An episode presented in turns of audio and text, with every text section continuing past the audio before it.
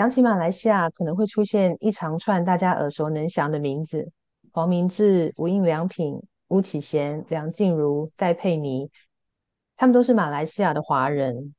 有一首歌叫做《飘向北方》，讲的就是远离家乡，来到一个陌生的地方。每个人的背后都有不同的故事。今天很荣幸邀请到王素玲心理师，一个在台湾住了二十二年的马来西亚人，来跟我们分享他的故事。素玲你好，一帆好。最近是端午节耶，你有吃粽子吗？有啊，我有吃粽子。我我其实不太喜欢吃华人的那种那个很传统的粽子，因为有那个猪肉的味道，我不太喜欢。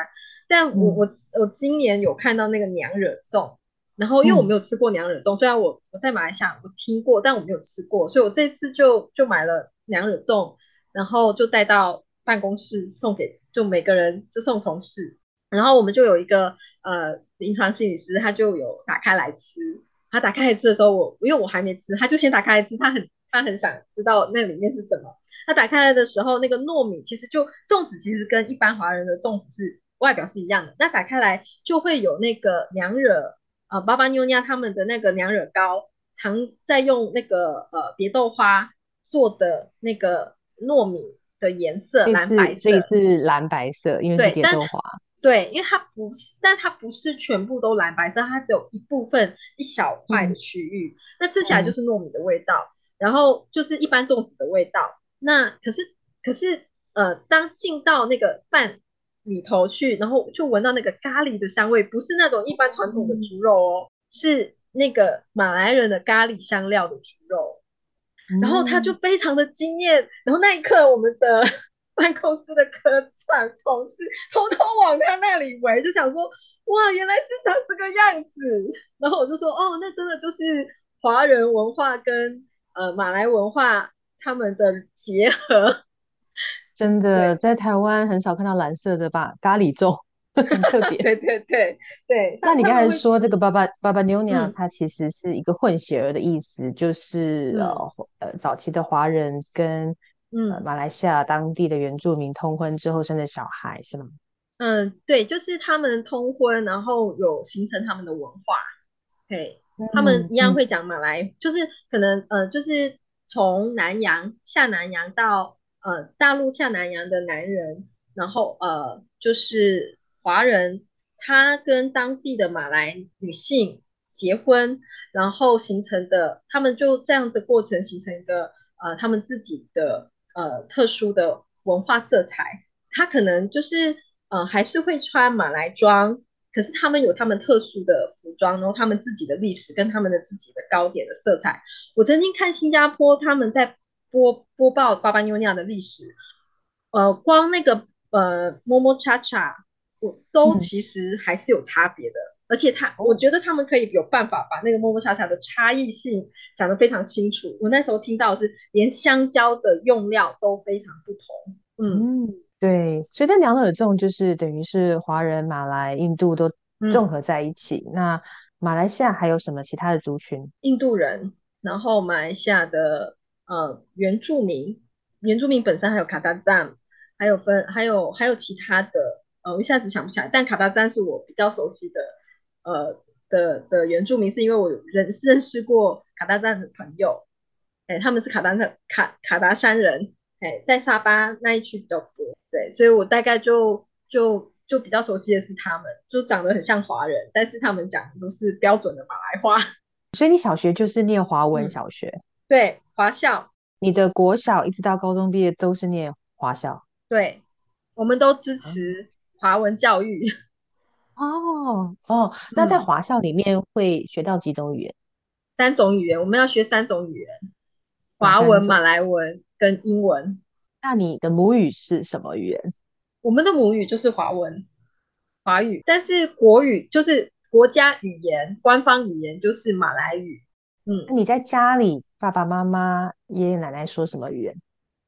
潮州话。爸爸跟阿妈会说潮州话，然后阿妈就会去念念我爸，都不跟我们说潮州话，因为呃，其实，在好像是同一个年代，呃，就是台湾在呃禁止说方言的那个年代，好像也是马来西亚在禁止说方言的同一个时代，好像是同一个时代，但我有点忘记那个年代。然后我爸爸那时候在学的时候就有被。呃，就是大家就被要求说，我们要讲中文，不能讲方言，不然大家要到学校都是在讲方言。所谓的中文是指台湾的国语，这样子吗？对对对。哦，嗯，那这样的话，你就是不太会讲潮州话，但你听得懂？对，听得懂。大人在说什么，我就会注意听，所以很会 听。那你来台湾会听台语吗？我也会听台语，但如果很。像我如果在呃，就是当时在台湾那个实习心理师实习的时候，我是在呃安养机构嘛，那里头几乎都是讲台语的呃老人家。那如果他们讲的台语呃很俚语的俚语型的，我就没有办法判断那个是什么，我就要请教老人家教我那个是什么。嗯，对，有些真的。就是听不出来，太深了，太深。对，太深了，就是可能有点像谚语型的台语。对对对，嗯。听说你会唱台语歌？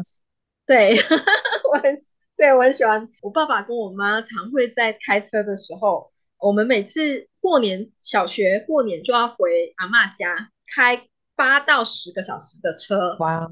然后我们就会在车上，爸爸就会播那个那个张清芳的《波浪西塞》。然后我们就会在那里唱，然后我就也会唱。那个大概是三十年前的歌，所以你们跟台湾流行歌同步的。对对，台湾流行的歌曲，我们就会也一起，就会会呃，就是流行到马来西亚来。那你现在在 KTV 会唱什么样的台语歌？就是张清芳的《博朗奇赛》嘛，然后江蕙的歌《Get Out》，然后呃那个呃《咖喱浪标标》这首。也是我很喜欢的台语歌。那你的同事的反应是什么？同我同学同事都会觉得我很不可思议，就是惊讶跟惊吓。你竟然会唱？我第一次感受到我的同学竟然不知道我会唱台语歌，然后他们就在旁边很惊吓的那个看着我的时候，我就觉得，哎，为什么我不能会唱台语歌？听说你妹妹还会讲广东话？对我妹妹会讲广东话，她。她在吉隆坡，大妹妹，她在吉隆坡呃工作大概有有好长一段时间，然后所以她她讲广东话，我曾经听她讲就觉得好溜，哦就很羡慕，因为我很喜欢广东话，我很喜欢我我在台来台湾的时候，我认识很多香港同学嘛，然后他们香港澳门同学，然后他们每次在讲台湾人的 就是讲别人坏话的时候，他们都用广东话去去讲。那我因为听得懂，所以我就知道他们在讲什么。对，其实我们小时候是看港剧长大的，你的那个年代也流行港剧吗？对对对，我们也是流行港剧。哎，那在槟城工作的话，最常用的语言是什么？槟城的话，槟城我因为我没有经验，但我知道就是也是中文比较多。槟城有时有时候还会用到英文。新山新山大部分是中文跟英文，还有马来语，就是掺杂。我们去麦当劳点餐，我们我们现在都会掺杂马来语跟英语，用用马来语跟英语点麦当劳，对，会有这种情况，太酷了，太酷了。那你知道呃，马来西亚有一个国歌被歌手黄明志改编，叫《Negara Gu》，我的祖国。然后那首歌蛮有趣的，因为他的他他因为这首歌被通缉了，对，然后他有去坐牢，而且他还很正向的去看待自己坐牢的这个经验。觉得他唱出了所有马来西亚人的心声，然后还有它里面这首歌里面有那个马来西亚华人的口音，嗯，对，口音，对我记得你有讲过说，你来台湾之前从来不觉得口音是有什么奇怪的事情，但是来台湾之后因为口音而遭受到很多挫折，是吗？可能就会很容易去辨识说我们就不是台湾人嘛。那呃，我在。读书的时候，光讲呃中文就会让同学去，比如说我讲柳丁，我朋友说，呃，你们是柳丁吧？我们是说橙，然后这两个好像还是有差别的。但当我去工作之后，我在安庆班工作，虽然我知道说这个是呃，就是这个口音可能可能对对我读书的时候没有什么太大影响，但是当我进到呃职场上，那可能老板会担心说，我如果这个口音。呃让家长发现我是外国人，会不会他们就没有办法放心把小孩交给我？那这个就会怕影响生意。嗯，所以我为了要生存，然后呃要让家长，因为我当然也知道呃老板要做生意嘛，那我要生存，我我就很努力的去调整了我的口音，尽量让我的口音不要让别人觉得呃我是外国人。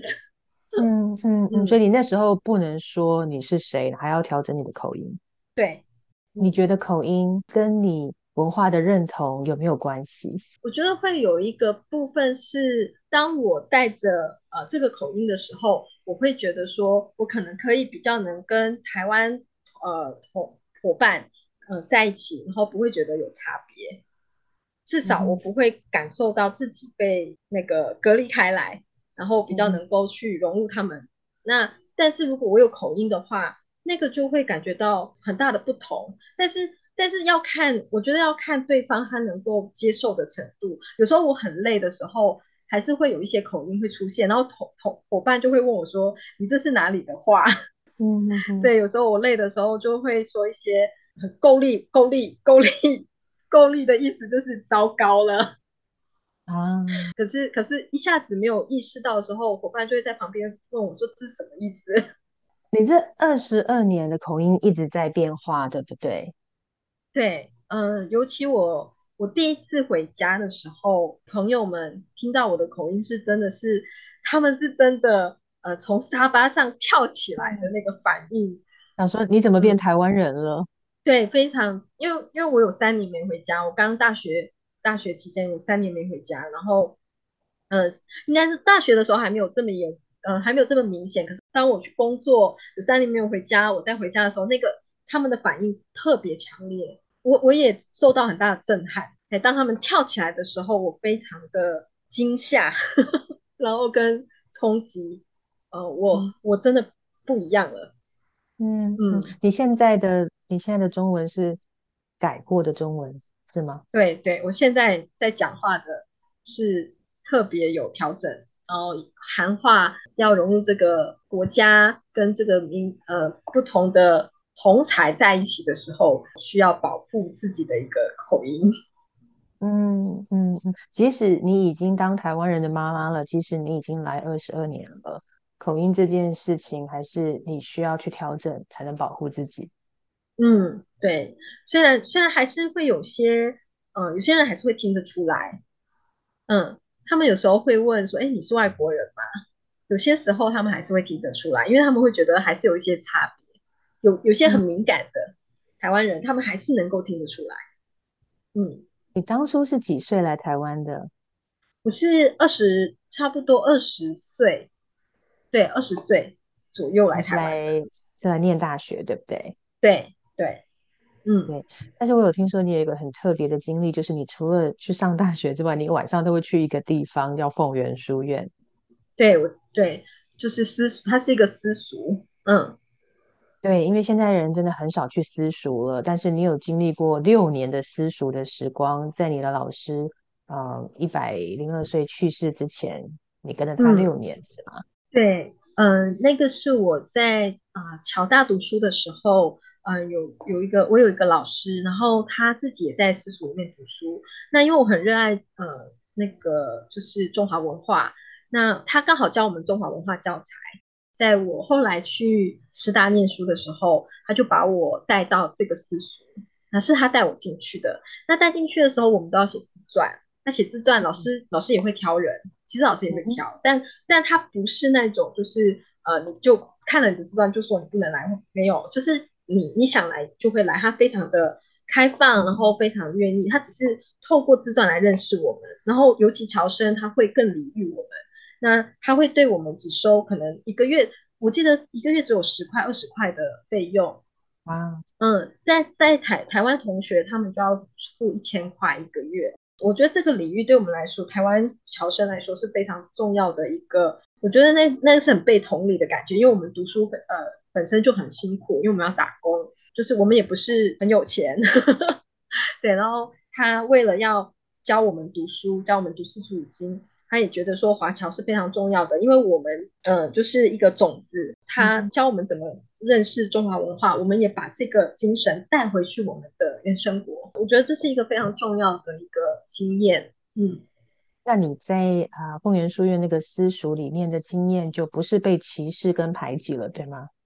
对，因为呃，在里头就是老师呃不会因为我们是侨生就就不讲或怎么样，因为这一视同仁嘛。哎，老师提到那个有教无类，哎，我觉得蛮动容我的。嗯，所以那等于是你在台湾一个唯一的一个角落，是你感受到文化平等的氛围。对。那当初想学习中华文化是你来台湾的主要原因吗？哎，对，因为我在出国前，嗯，大马，嗯，对于就是守住我们的华华人文化，我们的母语是非常非常的，呃，就是前辈们是非常非常的用心，呃，然后用自己的一生来去争取来的，所以，呃，我就觉得说我能够有先人的呃争取，然后纳凉，哦，可以呃受到华文的教育。我觉得那是很珍贵的一个过程。我觉得可以保保保有我们华人的族魂，就是嗯，学习中文这件事情，嗯，就是一种，我觉得是一种呃，守住我们文化的责任。所以我就会想要到台湾来去呃读书，继续念中文。我其实本身一开始是念就中文系，想念中文系，然后呃继续升华，就是深入去。了解中华文化思想，其实这背后是有一个历史背景的。因为马来西亚华人在马来西亚的身份是争取来的，那这个华文的教育一开始真的很辛苦，他们也有过白色恐怖的时期，所以他们要走一个公民社会运动啊，包括一些平民都要去义卖啊、啊义剪啊、捕鱼的义捕啊、骑脚踏车的义踏。然后来支持林连玉啊，一群人一起来办学，所以能够读到啊华文的中学是一件很不容易的事情，对不对？对啊，因为我们的我们的办学是由我们自己民呃人民自己去筹款而来的。嘿，那在那个过程，就是在我高中的时候，其实义卖这件事情每年都会发生，然后我的妈妈就会炒米粉啊，然后呃就是做做糕点啊，然后我们去卖。就会到学校去做义卖，哇，嗯，那个氛围是，就是每次到义卖的时候，我们都会非常非常积极。你念的是哪一所独立中学？宽柔中学。嗯，那听说宽柔是一所呃非常棒的华人中学，等于是台湾的建中北一女。对，有点接近，因为我我记得我在国国小，呃，就是十二岁那年，小六要考。那个独立读中的时候是要考试的，所以我们就要花很多时间补呃读中的一些就是我呃要要念的一些，尤其数学呃那个数学的考试是我们要预先准备的。然后我记得那时候准备的过程是非常有压力，因为很多人都在如火如荼的在读书，然后就是为了要考取这间学校。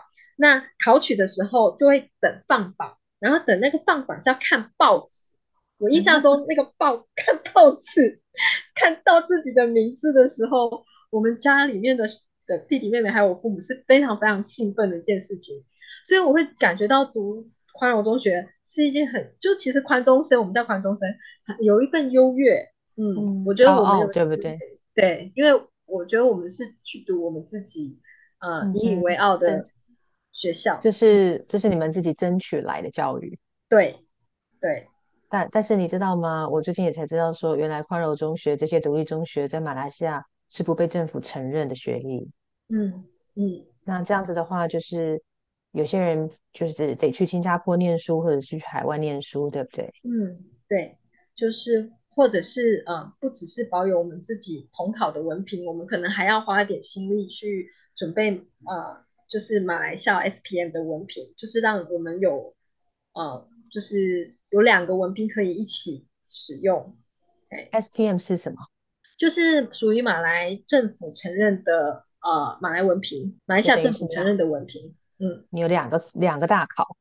对，有两个大考，但是我没有准备 SPM 的，我只我只拿好统考的文凭，因为我很清楚我就是要出国念书。嗯哼，嗯，听说在一九六零年代，马来西亚有一年，就是所有的华人都可以去申请身份证。那我刚才说这个身份是争取来的。就是因为这个历史的渊源，一开始的时候，华人是没有身份的。那他们以前要拿身份证是必须要通过马来文的考试才能拿，但是刚移民的人其实不太那么快，那么容易就能够学会马来文。所以啊，你你可不可以稍微说一下，在一九六零年代这个申请身份证的事情？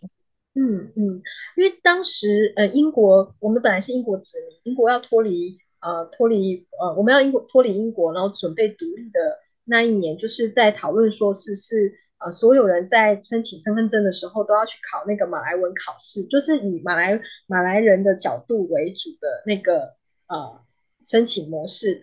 但是那时候就有很多的，就是已经在那里的三代四代的呃南洋移移民哦，就是从大陆移民到南洋的，已经到我觉得是好几代的家族哈。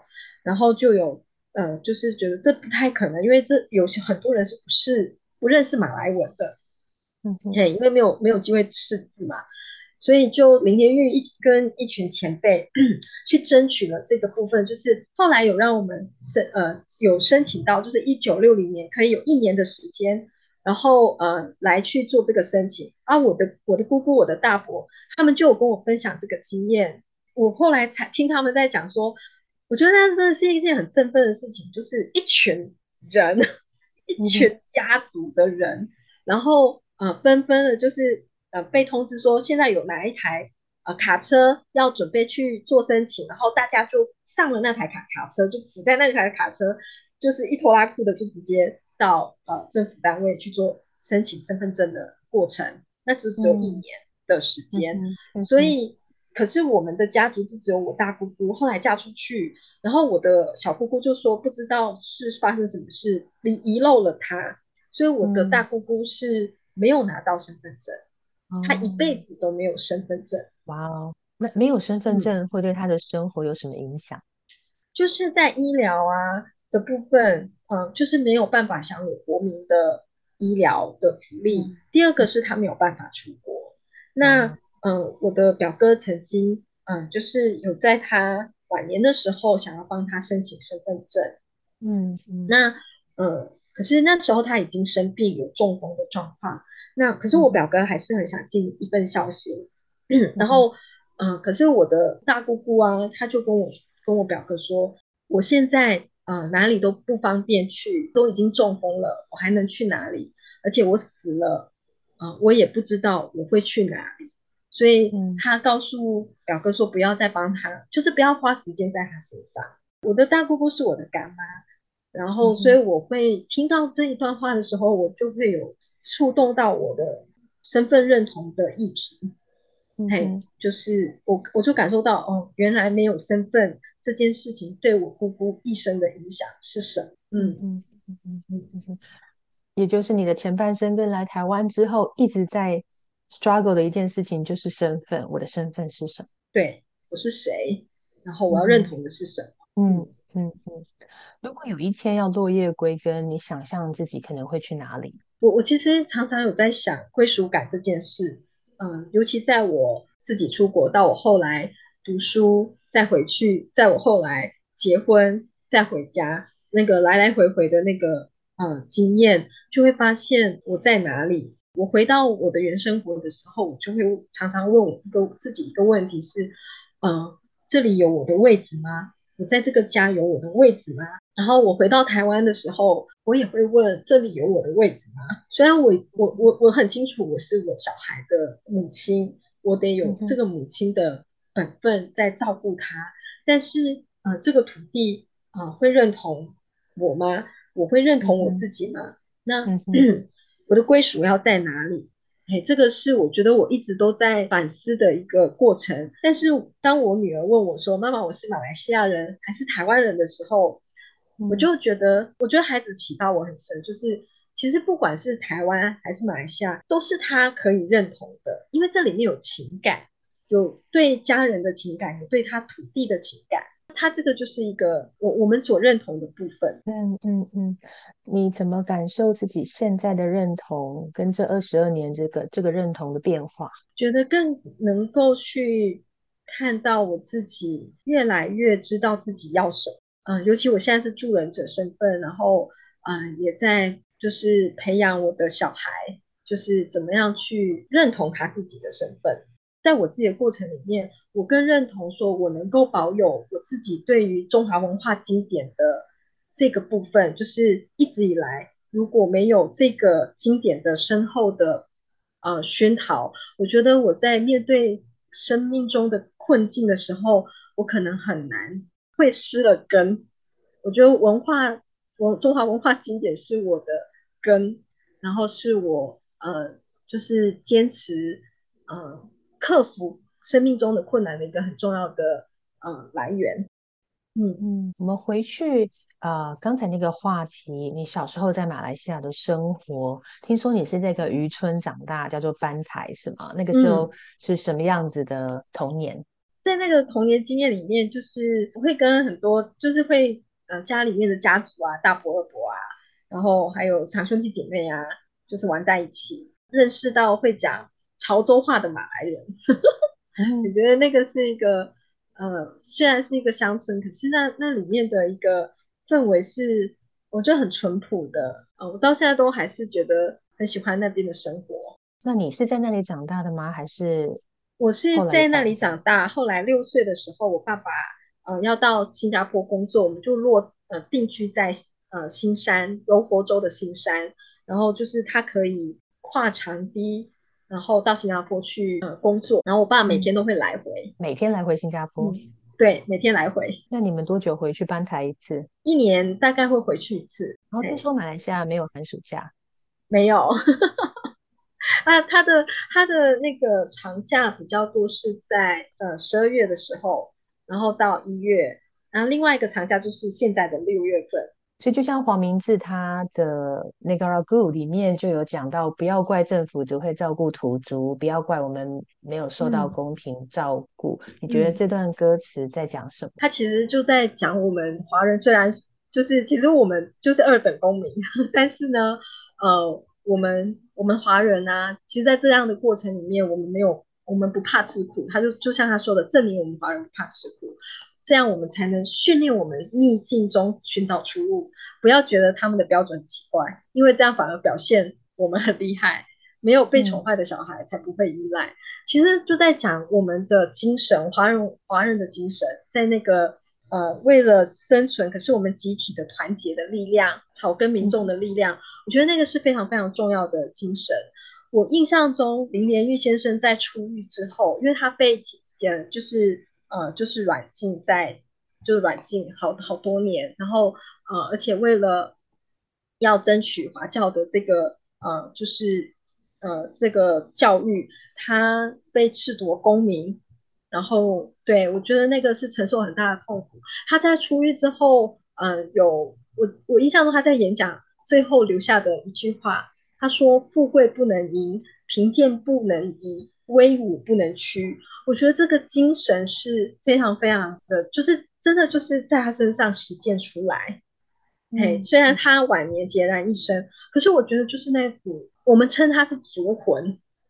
哎，我觉得就是那份精神，也是延续在我我们身上的一个很重要的，不要放弃我们自己文化的那份根。嗯嗯，今天接受这段访谈，你最想让台湾人知道什么？虽然我我们是东南亚华侨啦，就是虽然我是华侨，可是，在我们的呃生命里面，可能会有很多很多元的呃色彩，生命生命的色彩。比如，可能我们会跟不同族群接触，所以我们可能不是大家所想的那样子会讲马来语。对，对你可能你可能讲潮州话、广东话、台语都有可能。对啊，对，然后呃是很丰富的，而且是每一个东南亚的华侨也好，或者是呃那个国民也好，都有他们的独特性，而且是非常有它的那个味道，独到的味道。嗯，你会不会很受不了台湾人不读东南亚历史这件事？我后来嗯就是就觉得说，哎，为什么？呃，因为我当我在读书，我要来台湾读书的时候，常常被嗯，就听老师们说，台台湾人会认为我们还在树上生活，还在树上生活。对，然后我就想说，哎，这到底怎么回事？后来我到了台湾，嗯，我成为一个妈妈之后，我去了解了孩子的呃教科书，我才知道说，呃，原来我们就是在国中、高中没有读东南亚史这件事情。嗯，东南亚有欧美有欧美史，嗯，有台湾史，但是嗯没有东南亚史。对，因为在我的呃国中、高中读书的这个阶段里面，是有东南亚历史、中国史跟中国史里面，我们都还会读到一些台湾史，然后再来就是呃世界史。真的很可惜嗯，你好像有讲过马来西亚华人颠沛流离的经验，就很像台湾的外省人，是吗？哎，对，嗯，就是我我在带老人团体的时候啊，其实他们会有外省跟本省人在一起，然后那个经验，因为我是我是侨生嘛，所以我就我就觉得在跟他们在一起的时候，有一个很很有意思的经验，他们会彼此呃，就是敌意，很有敌意。可是当讲到战争的时候，嗯，我记得有一个呃外省的啊奶奶，她就说我是从枪林弹雨中逃难来台湾的。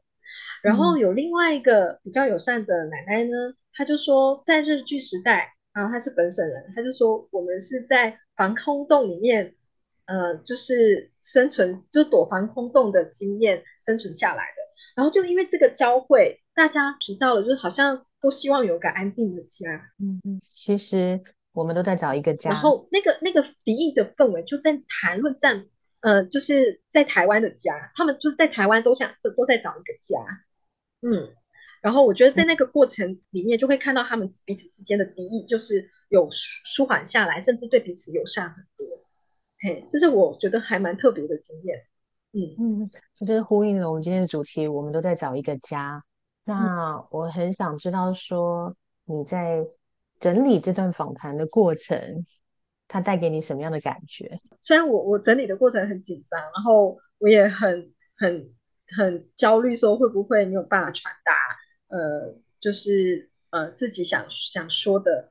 那可是，在整理的过程就会越来越发现说，嗯，其实我虽然人在台湾，但是我也在带着这份精神，就是嗯，作为华人，呃，我们尊重多元文化的这个呃态度，就是呃，我们可以有不同的文化，而且可以共存共荣。我觉得在我们的华教教育里面，就给了我们这样的信念。而我到台湾之后，我又遇到了玉老师，他也给了我这样的一个教育。呃，不同文化的人，我们都要尊重哦。就比如说去到呃回教呃回教堂，我们要戴帽子。哦，进到道教要戴葫芦，看哦，我觉得那个就会是我们如何去尊重对方他独特的特有的文化经验，而不是要求对方要满足我们的文化经验。我觉得那个是一个很重要的。我在访谈里面我看到的这个交汇，嘿，然后我觉得我就是要延续这份精神，呃，就是应该是说让我女儿也能够延续这份精神。好感人哦，谢谢树林，谢谢你今天来分享，谢谢一方。